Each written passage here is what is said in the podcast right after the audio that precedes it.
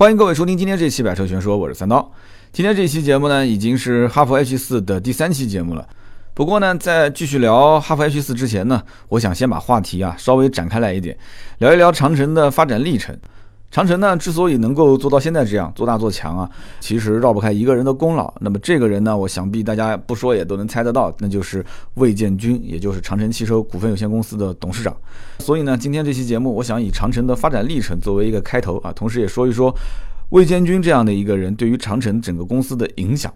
熟悉长城的听友朋友一定都知道，就长城的前身呢是一个国企啊，叫做保定市长城工业公司。在一九八四年的时候呢，开始转型去造汽车。那么至此，长城汽车制造厂其实在当年八四年就已经是成立了。那么想想到今年的话，应该有三十多年的历史了啊。那么在最开始的时候，长城主要呢是以生产同名的长城啊，也就是英文叫 Great Wall 啊这样的一个轻型客货汽车为主。那么当时呢，这个车型一上市，四年之内销量整整翻了一倍。你想想看，在八几年的时候，这个销量翻一倍是什么概念？马路上还没有多少汽车，是不是？那么这对于当时呃还是处于资本最原始的积累阶段，长城其实这家公司在那个年代还是赚了不少钱的，算是打了一个比较好的底子。那么在随后的九六年的时候呢，长城首款皮卡啊，车型名字叫做迪尔，我相信很多人应该也听过，英文就是 D E E R 迪尔。那么这款车正式下线，并且此后长城就只做皮卡了。这个跟现在的哈佛品牌有点像啊，哈佛只做 SUV，当时的长城只做皮卡。那么这一做呢，就是整整的五年的时间。那么做的怎么样呢？这么说吧，从一九九八年开始，一直到现在啊，没有听错啊，到现在二零一八年，那么这二十年的时间内，长城的皮卡连续都是全国的销量冠军啊！大家可以翻一翻之前的销量数据，你就知道了，在皮卡这个领域，在中国真的长城的皮卡是。找不到什么对手，而且二零一七年国内的皮卡总销量是四十一万辆，大家猜一猜，长城光这一个牌子卖了多少台？光长城这一个牌子就卖了十二万辆，全中国才卖了四十一万辆，长城一个牌子十二万，而且排名第二的是江铃，江铃也就卖了七万辆，所以第一名跟第二名差距将近一倍，所以呢，大家就常常挂在嘴边就说说啊，长城以前是做皮卡的，长城是做皮卡的，那么这句话其实就是这么来的。不仅以前是做皮卡的，现在其实长城也在做皮卡，而且做的还很大啊！这个故事估计很多人还真的不太了解。在九八年的时候，原有的长城工业公司正式的改制，成为了国有股份制的公司，一直到零三年在港交所正式上市啊！长城在港交所上市，那么可以这么说，在这一段时间当中，皮卡其实给长城也带来了相当相当雄厚的资金基础。有钱才能去干自己的理想，是不是？那么资金有了，还缺什么呢？有钱之后还得缺技术啊，要找一部分这个技术人才去引进一些技术。所以长城一早就认识到这一点，从两千年开始就加大在技术方面的一些投入。那么同年就成立了长城内燃机制造有限公司啊，去造发动机去了，开始生产长城牌多点电喷发动机。你得要把技术掌握在自己手里面才行，对吧？那么让长城成为国产品牌当中最早拥有自己的核心动力的企业，这一点我相信，在国内现在能立足的这些自主品牌啊，都是在当年这个九几年、两千年前后考虑到了说，我要把很多的核心技术要掌握在自己手里。除此之外，还有随后成立的长城汽车技术研究院和长城汽车工业园，这里面其实孵化了很多的技术，也引入很多人才。那么从这个时候开始，长城就进入了一个非常快速的发展时期。那么渐渐的呢，长城产品呢，也就是越来越多样化，什么轿车啦、SUV 啦，就开始陆陆续续都有了。那么终于在二零零五年的时候，也就是长城的十万辆生产基地竣工的时候，一个品牌正式诞生了。什么品牌？就是哈佛。哈佛在这个工厂正式投产。那么说到这里，大家可能还不是太明白啊，说。这一个皮卡卖得好的企业，怎么能成为如今国产 SUV 领域的这个绝对的销量巨头呢？那这个故事，我觉得应该是从一三年开始说起。在二零一三年的时候呢，大家想一想，那个年代是什么年代啊？那个年代其实是中国 SUV 市场的一个关键的元年啊，算是一个节点。那么在二零一三年的时候，SUV 的整个的市场啊，它占整体的乘用车市场的比例才刚刚突破百分之二十。大家现在想一想，十个人买车，有几个人是买 SUV？在当年啊，二零一三年的时候，十个人买车，也就两个人买 SUV。所以当时那个局面可以说是 SUV 才刚刚打破了一点点轿车一家独大的局面。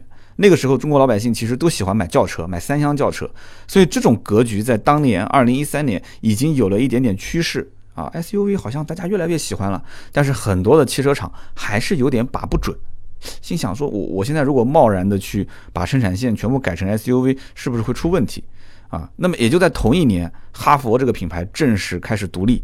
也就是说，我不和长城放在一起运营，我要独立出去运营。其实这真的都是一个非常非常明确，而且非常非常有远见的这样的一个信号啊！可以说，魏建军在当年自己拍板这件事情，还是担了很大的风险的。肯定底下有很多人是不支持的嘛，对吧？三厢车卖得好，我们就造三厢车嘛。但是不行，但是不行，一定是把哈佛品牌独立出去，所以是比较有远见的。那么我们之前提到，就是哈佛的神车 H 六，H 六这个车什么时候诞生的呢？H 六是二零一一年推出的，那么推出之后，长城开始是将精力和资源投入到旗下 SUV，也就是 H 系列的这种推陈出新上。那么慢慢慢慢就发现，就是在市面上 SUV 越来越受欢迎，销量越来越大，就老百姓的这种美誉度、认可度非常高。后来这个长城集团才开始陆陆续续的就发现，我们可以适当的把轿车的精力呢减少一点。到最后就是慢慢慢慢，也就是彻底要把它放在一边，那么坚持要把哈佛这个品牌坚持做 SUV 这件事情贯彻到底。那么因此，哈佛 H 六这个车从那个年代开始，二零一一年陆陆续续的升级迭代，就一直不停的成为爆款，不管是上新款还是持续卖老款，都是爆款。那么通常来说，就算是一个爆款车型，你说爆个一年两年、两年三年，那还行。那从二零一一年一直持续畅销到现在，这个已经七八年的时间了。那这里面肯定是有原因的啊，所以呢，我们就可以好好的聊一聊 H 六的销量。我们之前其实节目里面也都说过了啊，一三年开始月销两万多台、三万多台，到了一五年的时候月销四万多台，那么到了一七年的时候，甚至还有月销七万多台的，这很夸张这个数字啊。那么就算是放到现在，一个月卖个四五万辆也是很正常的销量。那要知道。刚刚提到的二零一三年那个时候的 SUV 和轿车的比例啊，对吧？因为那当时 SUV 刚刚突破百分之二十嘛，那也就是一比五，对吧？一比五。那么今年上半年的时候，大家知道这个比例是多少吗？我刚刚其实已经提示过大家了，就是买十辆车的时候，有几个人买 SUV，有几个人买轿车。现在基本上是一比一了，官方给的数据是零点八八比一。那也就是说，零点八八是 SUV 啊，一是轿车，零点八八比一，你想想看，这什么概念？所以说，在这种 SUV 爆发式增长的年代，中国老百姓开始陆陆续续接触 SUV 的时候，哈佛其实也感觉到，只靠 H 六这一款车型完完全全是不够的。哈佛品牌乃至整个长城集团，其实完完整整在那个年代是享受到国内 SUV 市场的红利了。但是想要做大做强，一定要做各种细分车型出来才行。老百姓的需求太多了，太细分了，对不对？所以说，在那个年代，哈佛真的是挖到了，这已经算是第几桶金了？第三桶金了，是吧？啊，完完整整的吃到了当年国内 SUV 的市场的红利。那么聊了这么多的长城啊，现在给大家说一说，就是背后的这一些决策的真正的拍板的人，就是魏建军，就是长城集团的老大。魏建军这个人呢，他到底有多有钱？我相信大家很感兴趣，对吧？我曾经也说过啊，就是某些排行榜上面，就是中国汽车富豪的排行榜，那么肯定也是能排进前三的，是不是？那么，但是今天我还是想将话题啊，是放在他这个人对于长城整个公司的影响上。可以这么说，先前提到的长城的每一次的转型，每一次的发展，这个背后一定是有他的功劳的，因为每一次的决定。背后一定是有不同的声音的，但是呢，魏建军每一次呢都能做出非常正确的决策，这就是我以前跟节目里面听友们说的啊，叫做听大多数人的意见和少数人商量，最后呢自己做决定。但是往往自己做决定的时候，这个决定对与否，有的时候啊，这个结果它是需要要很长时间去验证的。有的时候刚开始看这个决定可能是错的，但是越往后做发现越正确。对吧？但是往往有些决定刚开始看是正确的，但是越往后做越发现它是错误的。所以说每一次的发展，每一次的转型，其实背后都是有魏建军这个人的功劳。那么魏建军本身呢是河北保定人，那么在当地创业，在当地做了这么大的一个成就啊，保定这么大的一个长城的公司，我觉得吧，这个我也蛮羡慕的啊。我也是在本地创业，我也希望在本地能有一些自己的事业，对吧？家庭跟事业同样重要，是不是？那么在一九九零年的时候呢，呃，魏建军承包了长城汽车制造厂。担任总经理。那么先前我们提到，就是在九六年的时候，长城推出了首款皮卡，那么这也是在他的带领之下，在九六年的时候做出的决策。但是在这个决策成功之后呢，当时的魏建军啊，又面临了一个很大的烦恼。那什么问题呢？那就是皮卡这个车虽然卖得好，但是在那个时候就已经全国各地很多城市是限行的，也就是像北京啊、上海这种地方，它的主城区其实对于皮卡这种车是限行，所以这些市场里面皮卡卖得很不好。那么在零零年的时候，魏建军啊就决定了，说我们不能说单纯的只卖皮卡，虽然皮卡我们卖的已经是很好很好，我们希望能把这个整个长城的重点从皮卡上转移出去，转移到什么地方呢？当他研究啊，轿车我们也有了，对吧？要不我们卖 SUV 吧？其实很多人是反对的，我相信，因为 SUV 这个市场当时几乎是被合资品牌垄断。那么在二零零二年的时候，不管三七二十一啊，反正。魏建军的意思就是，我们先出一款试试啊。首款 SUV 叫做赛佛，赛佛这个车其实现在在二手车市场还是能看到的。赛佛啊，那么这一年的时间内，就光这一款车在当时卖了三万多台的销量。我的天哪！零二年的时候，一台车一年卖三万多，现在其实很多品牌一个月也就是卖两三千台。零二年啊，十六年前，所以说以现在的眼光来看。二零零二年的这个决策其实也是非常成功的。那么到后来呢，哈佛这个品牌正式推出，推出之后呢，发现整个中国汽车市场 SUV 的这个热度开始慢慢升温。那么哈佛这个品牌后来又独立出来了。那么还有就是整个中国的 SUV 的整个市场红利期，在那个年代下，哈佛这个完全独立出来只造 SUV 的品牌，肯定是受中国老百姓欢迎的嘛。其实我之前节目也说过嘛，中国老百姓其实讲究的是一个车型的血统的纯正性。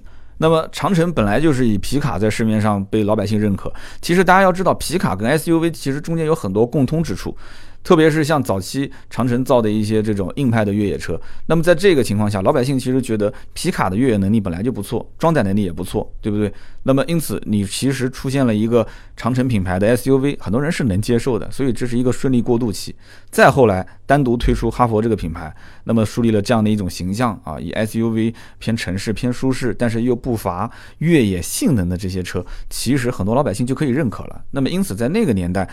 整个的国内 SUV 市场红利期完完全全是被哈佛这个品牌占到了，我觉得也是可以理解的。那么在这里呢，我也想提一下，就是前几年刚刚推的这个魏品牌，其实魏的品牌的推出又是魏建军的一次重大的决策。你要知道前几年啊，十五万这个价位其实是国产品牌的一个天花板。那么没有人敢去碰这个天花板。你只要是自主品牌的 SUV，价格只要一过这个价位，那基本上在跟合资竞争的时候，老百姓更倾向于去买合资品牌。其实这也和当年很多的国产品牌不敢去造 SUV 是一样的，因为在大家的心目当中，老百姓要买 SUV 肯定预算都是二十多万。大家如果要买 SUV，肯定是买那么几款车，所以现在有这样的一种想法，十五万往上走都是合资的天下，那么很多汽车厂是不敢去碰的。但是呢，长城啊，又是在魏建军的决策之下，就是一定要在这个价位上去进行突破。那么，即使合资品牌有很多的 SUV 车是可以选择的，但是我觉得国产车型我们造出来的车一定不比它差。是不是消费者只要能看到这个产品品质各方面是好的，他一定是会买账的，所以就魏品牌就诞生了嘛。但是呢，你要想突破这个天花板，其实真的不是说这个有点骨气就行，还是要把这个产品的调性一定要把它提升上去。那么对于国产品牌来讲，你说要提升调性。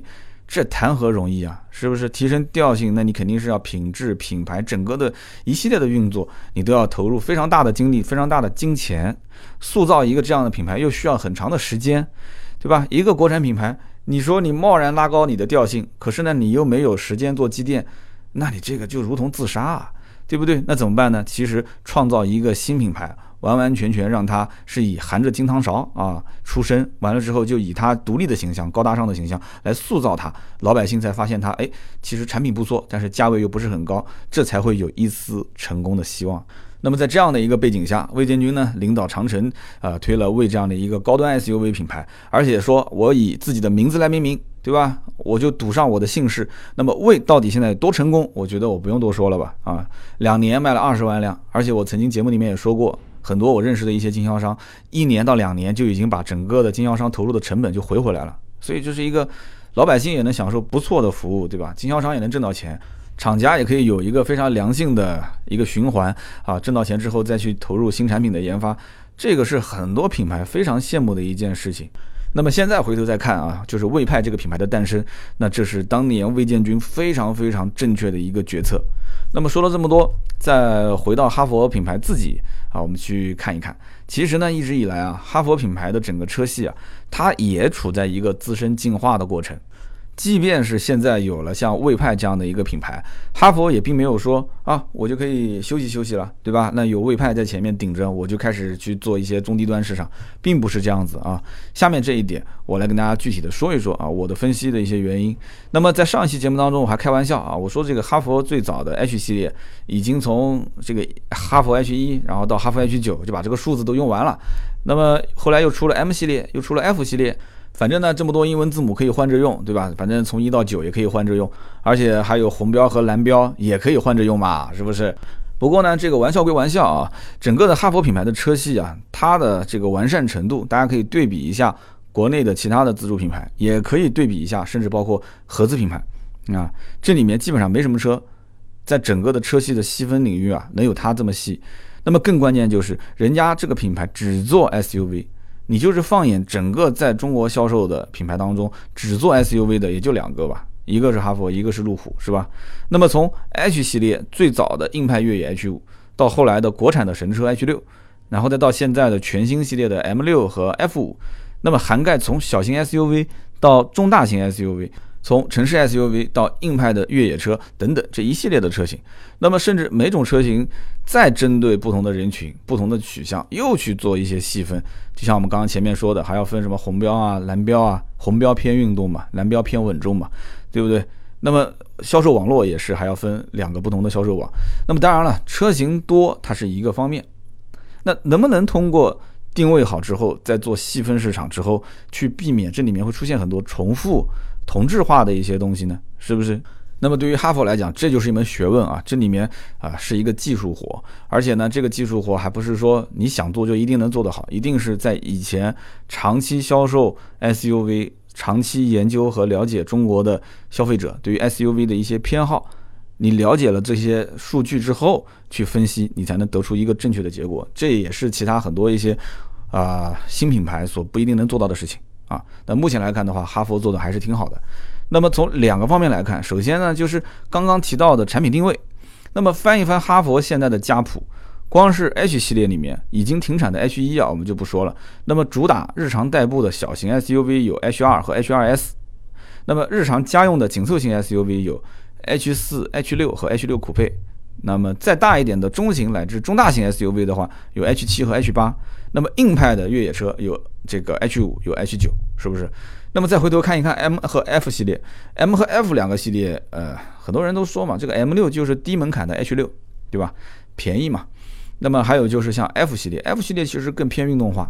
我个人其实觉得 F 系列有点点介于 V 和 H 之间，它的外形啊，包括它的整个科技感更偏向于 V，但它的定价、它的实用性更偏向于 H 系列。那么很多人其实也能接受 F 系列的车。那么这些车型当中呢，还会再分有一些红标和蓝标的版本。那么这种细分市场真的细的不能再细了啊！那么再回过头来看，我们从市场层面来看。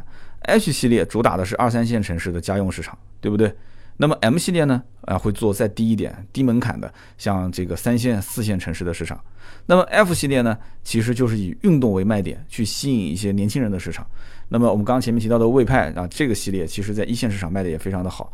那么二三线其实现在陆陆续续销量也开始反弹。那么这么看来的话，哈佛目前的整个的产品的布局啊。在做大的同时，其实也是做到了细分，这一点我还是很佩服。那么接着这个话题呢，我想接着聊一聊哈弗 H 四这款产品啊，重点就是说它关于细分市场的一个精准的产品定位。那么说到 H 四的整个产品定位呢，首先就是看看它所属系列当中注重家用属性的车型会有哪些。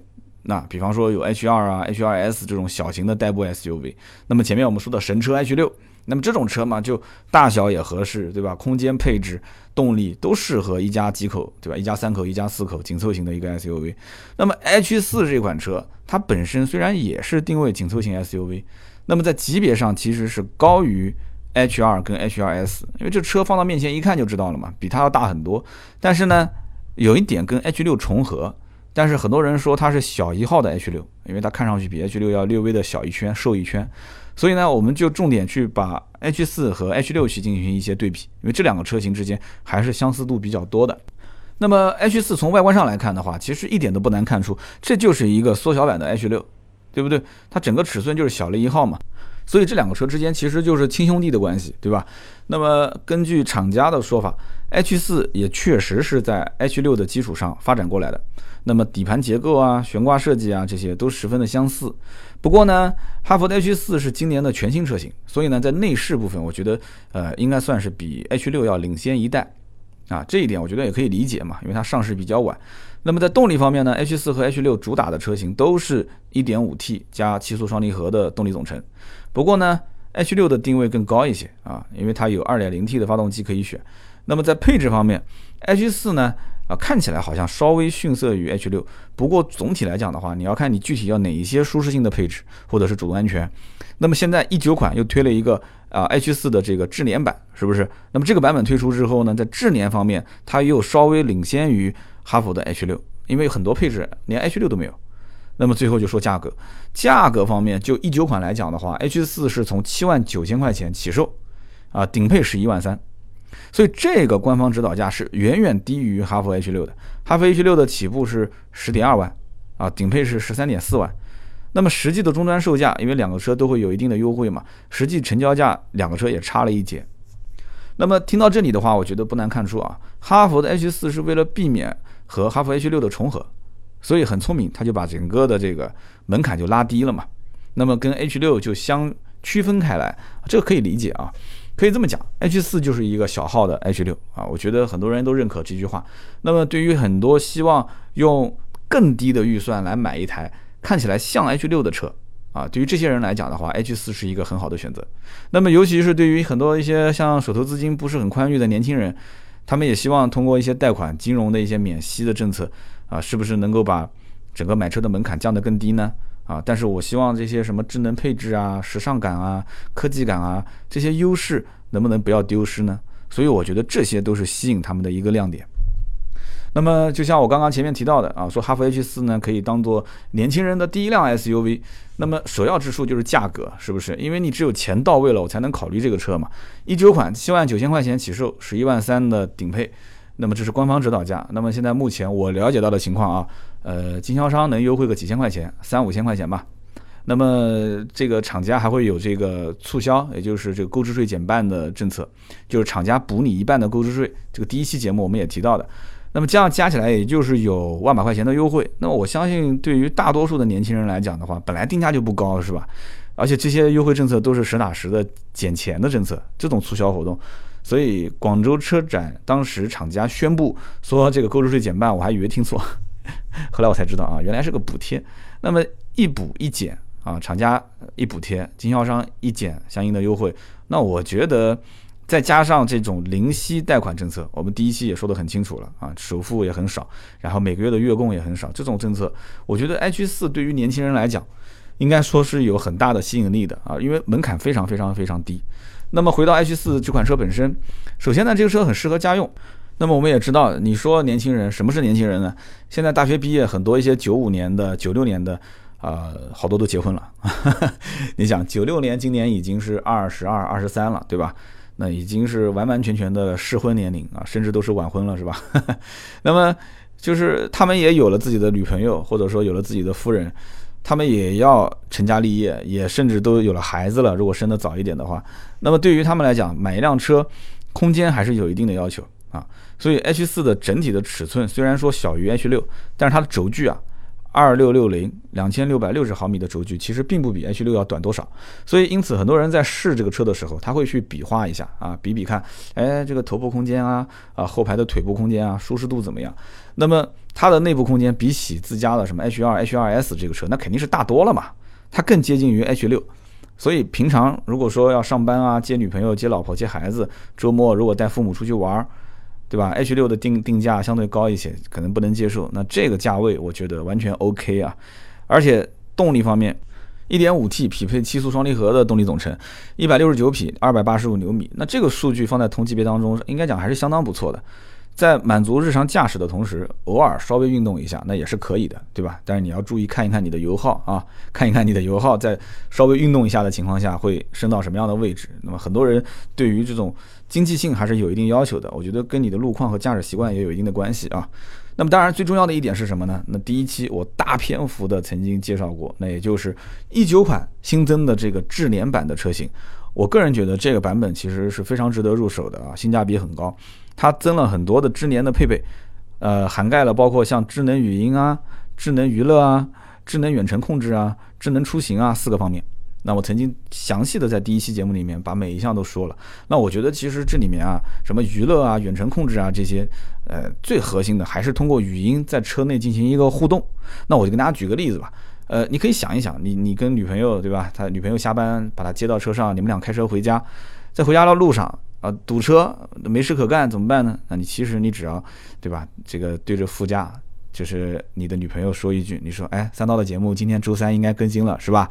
好，那就说上一句，播放百车全说啊，那这个时候我的声音就会随之而来。哎，你说这个整个车内的氛围，一定是非常不错的，是不是？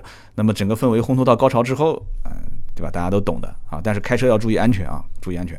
好的，那么今天这期节目呢就到这里。那么有任何关于哈佛系列车型的一些问题咨询，大家可以在节目下方留言啊，也可以加我们的微信啊，我们的微信号是四六四幺五二五四，也就是盾牌，我们的工作人员。大家有什么买车卖车的问题，或者是有升级改装啊或者维修的问题，都可以在节目下方或者是加微信跟我们沟通，我们会收集大家的问题。那么在今后的节目当中呢，继续帮大家去解答。好的，那么今天这期节目呢就到这里。感谢各位的收听和陪伴，我们下期节目接着聊，拜拜。